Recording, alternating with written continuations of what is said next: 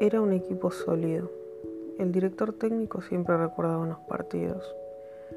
Si bien costó ganar el campeonato, se logró el primer objetivo. Juan Carlos era el masajista deportivo y siempre intentó ser jugador de fútbol, pero lo que más cerca estuvo de una pelota fue cuando tuvo que alcanzar una pelota que se iba en un tiro de esquina. Esa noche, sentado en el bar, recuerda su padre siempre le decía que hay personas que solo pasan por este mundo sin encontrar sentido de la vida. Juan Carlos tenía un bigote robusto y ojos azules.